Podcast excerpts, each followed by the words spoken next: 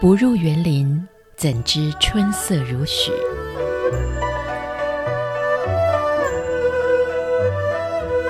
不只是昆曲 Podcast。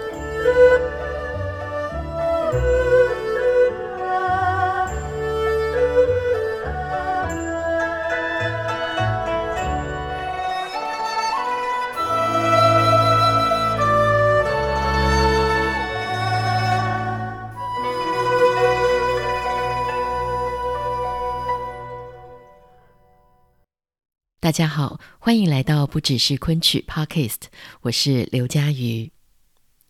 相信您一定也知道，曲牌是昆曲当中最基本的一个演唱单位。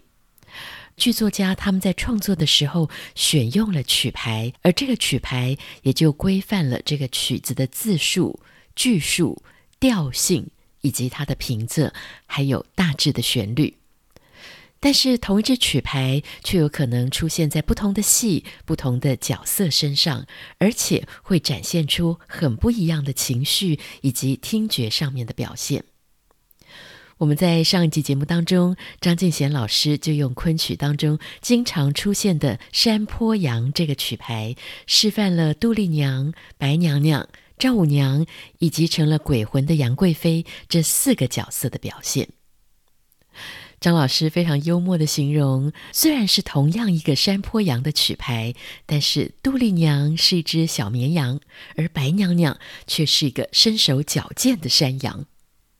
那么，听过了南曲的山坡羊这个曲牌之后呢，我们今天再接再厉，张正贤老师继续要用北曲的曲牌端正好，带着大家来看一看《铁罐图刺虎》这一折当中的费贞娥，以及《窦娥冤斩娥》这折里头的窦娥，还有《西厢记》送别这折里头崔莺莺这三个完全不同角色的表现。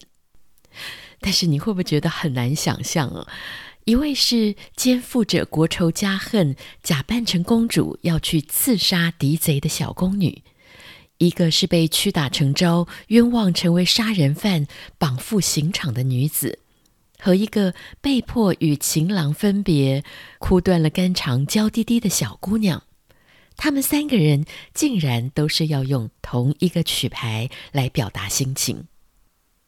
这当然就像张敬贤老师所说的，演员必须要善变巧用，才能够取尽其妙。我们接下来就来听听张敬贤老师精彩的介绍。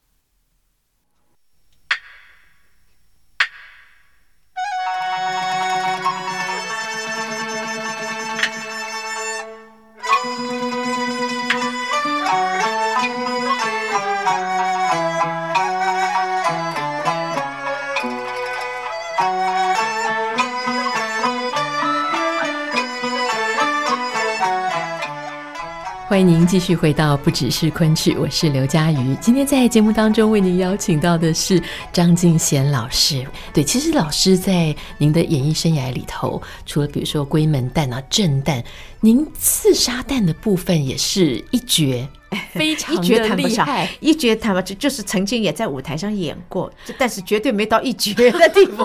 老师太谦虚了，不敢说一绝这个说法。的。是，所以接下来要跟老师请教的这个曲牌，端正好。北曲，嗯。哼，端正好。嗯，比如说《铁罐图》里头的刺虎，对，然后《窦娥冤》里头的斩娥，是是是，嗯，因为这些戏呢，除了像刺虎这样，当然也属于刺杀旦的戏啊，但是我们也归正旦行，因为它前面有很多的唱段，它也是唱非常繁重的，所以它前面一定是要正旦的那个分量，那个端庄啊，那个大度。但是他也有一种侠女的这个一种复仇的这国仇家恨的这一个基调在里面。那窦娥这样，他也是一个大正旦戏。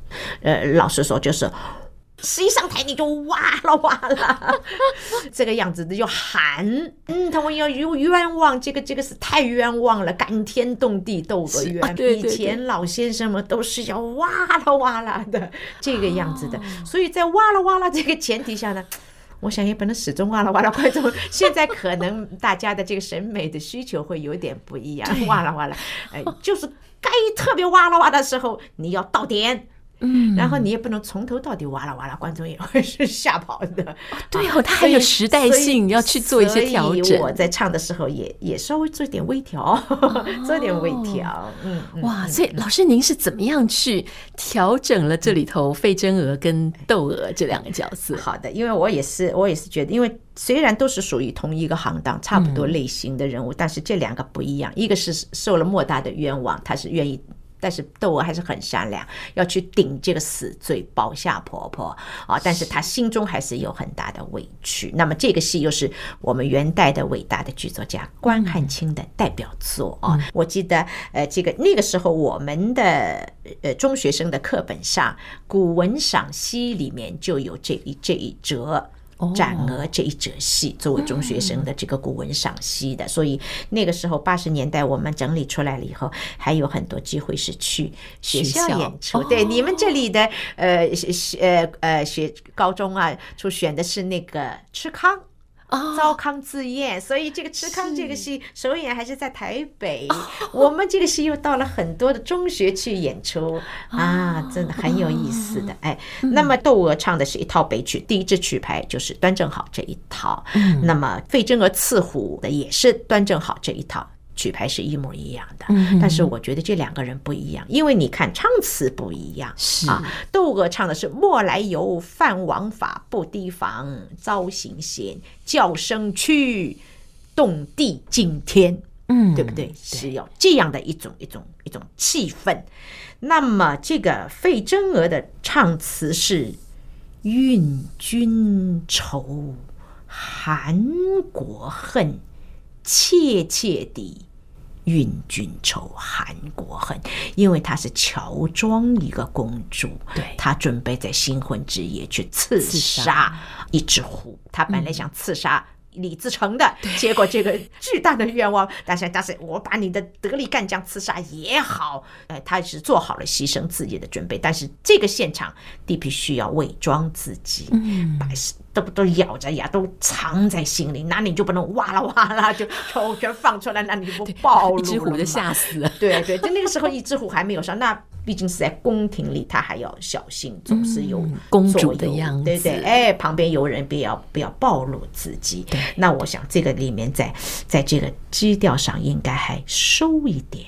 窦娥可以放一点，费正娥一开始这个起码他第一段、第二段的时候，他要收一点，嗯，后面适当的时候他可以放，或者在这一个唱段当中某一个地方可以爆一爆，但是主要的几段基调还是以收为主，嗯，所以我唱刺虎的时候我就这样唱。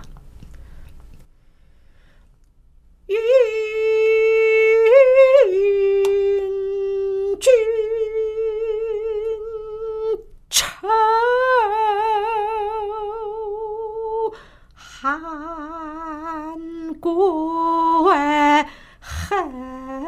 是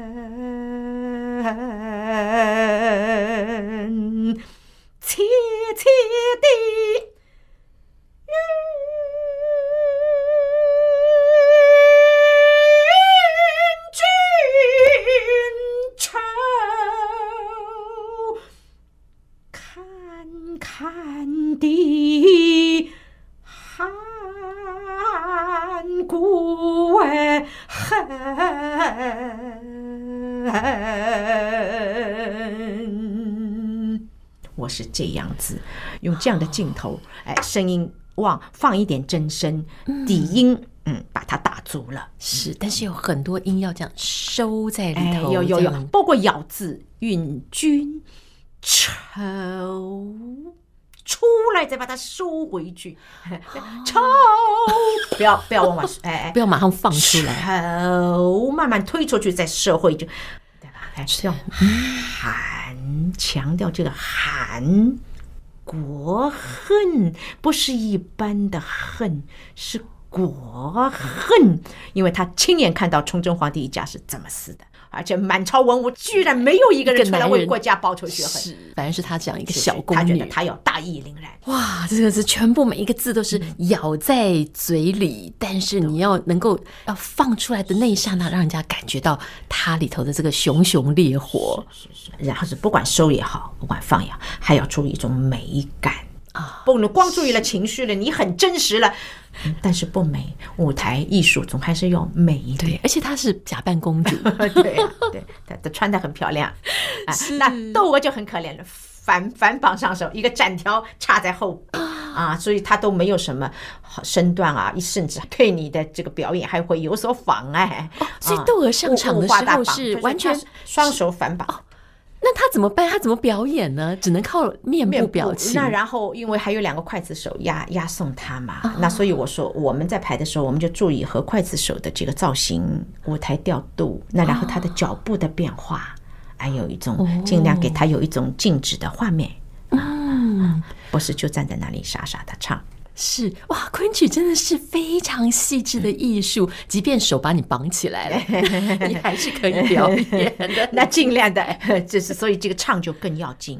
所以到了窦娥的时候，他要怎么样来端正好呢？嗯、那我是希望是先声夺人啊、哦，就是要喊出来了。对对对，我就是我有以放为主。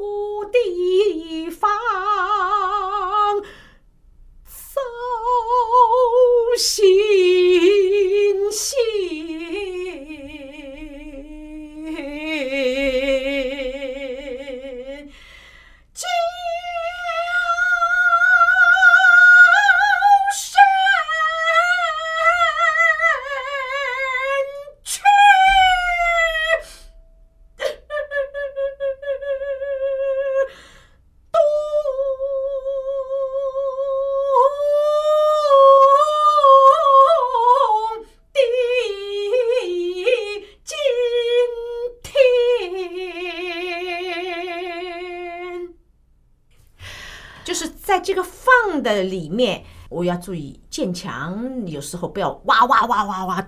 那我想，这个哇啦哇啦还是应该有点讲究，好比，所以我是，我唱一个，唱一个这山，这个三叠加，噔噔噔噔，圈，我这个阙字放的，我收，我就不这样唱。我就用一个颤音、一个哭音来处理，让它有一个对比，然后再唱出动地惊天。如果你这娇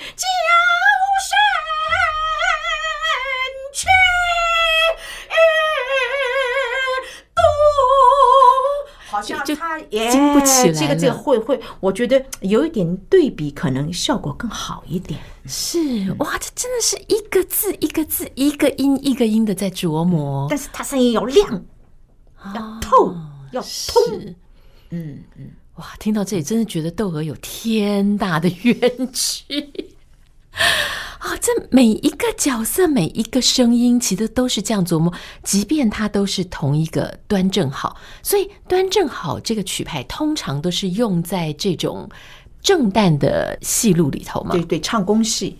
唱宫戏会用这一套用的比较多，其他行当也会也会用，但但是旦角的用度好像比较多一点。嗯哼，闺门旦里头也会用到端正好这样子的一个曲牌吗？哦，非常有名的《西厢记》啊，崔莺也会唱端正好，吹北曲，因为北曲很好听，很好听的，因为又亮嗓子。是 亮嗓子，呃，他是在什么样的一个情况下？他和张生在长亭分别的时候，因为妈妈必须逼着他们家没有，嗯，白衣秀士不行，没有白丁，一定要让他去赶考，有了功名才可以成婚。哦，所以他们两个在长亭是依依惜别。那唱词是好的不得了，大家也都是在文学上都是这个《西厢记》在文学上的价值也很很高啊。碧云天，黄花地。北风呃，西西风景，北雁南归哦，这个词儿非常好。那么这个唱你就不要唱的像窦娥啊，就这样声嘶力竭的，这个跑了就不回来了。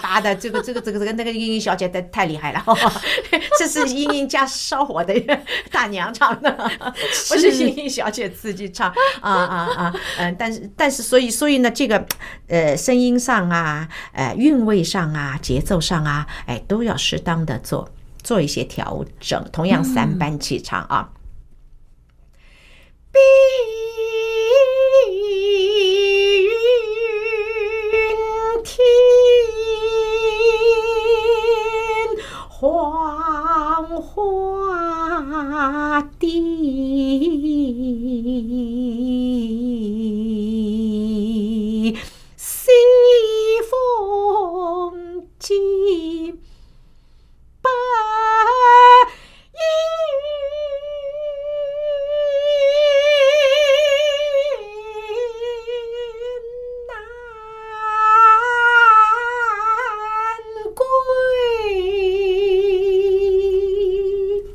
是这样的意思，哦、所以老师，这个就是您所谓的北曲南唱。哎哎哎，它是在在力度上，关键是在力度上，嗯，要要要要收要收，嗯嗯嗯，但是它也要有筋骨，声音的明亮度啊，那种流畅性，还是要让它一听就要知道这是北曲。哦。啊，一张口就要有北曲，所以这个往往现在很多演员他都没有意识。唱南曲和唱北曲，他都用同一个方法来唱，这是很奇怪的，这是不对的。就像我刚才说的《明明追》这一段，《山坡羊》《折桂令》，《折桂令》也是非常典型的，很多武戏都唱，挑花车啊什么，哎，林呃林宠夜奔呐都唱。那你也不能把自己唱成一个武旦，对不对？你是杨贵妃，但是你还说必须要唱出北曲的那个那个腔格和北曲的呃韵味儿，北曲的这个特点来。明亮流畅，一气呵成。老师，您到底怎么有办法把这么多东西都记在脑子里？所以我说啊，要活学活用，要要要要要要善变巧用，才能取尽其妙。哦，善变巧用才能达到取尽其妙啊。嗯这个妙不可言，真的妙不可言，大家也没办法言，只能听你们唱。这是我心里的一种追求吧。嗯嗯，是你点点滴滴，你都要每一步都要走好它，走踏实。你首先自己要有想法，你先要动脑筋啊，然后你要掌握技巧，每一样技巧就是好像呃字音啊、气啊、节啊这些技术上。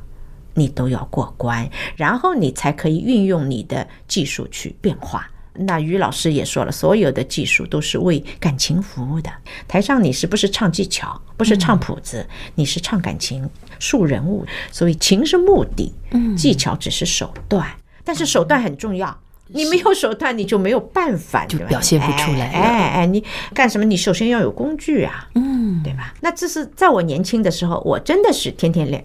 嗯，曲不离口，拳不离手。而且您在练习的时候，好像也是很有规划，练哪些曲，然后有一个步骤，不是说随便拿一支曲子就唱。一个呢是自己也有一种紧迫感，因为文革之后毕竟也不年轻了，而且又荒树了这么多年。嗯，那我们上海昆剧团有这么多优秀的演员，你也要想站在当中，不是那么容易的，你得拿出玩意儿来。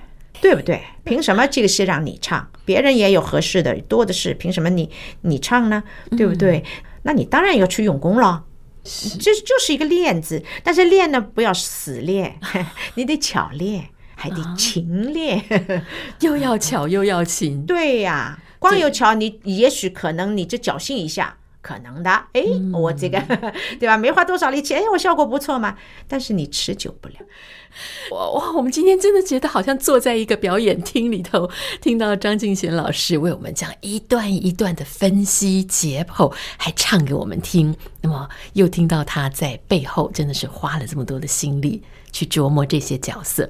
所以呢，下次当我们看到舞台上的这些演员的时候，您真的要知道，他轻轻松松的表演不是这么轻松得来的。是的。就我也很高兴有给我这样的机会 来跟大家介绍。可能因为昆曲毕竟大家了解的不多啊，那么我今天反正也是不怕献丑吧，连唱带说的，这样呢，可能哎，大家下次听到昆曲，哎，大家会知道一点啊，昆曲是怎么回事，而大概是呃，可以怎么样去听，或者是怎么样去鉴别这个演员唱的好还是不好。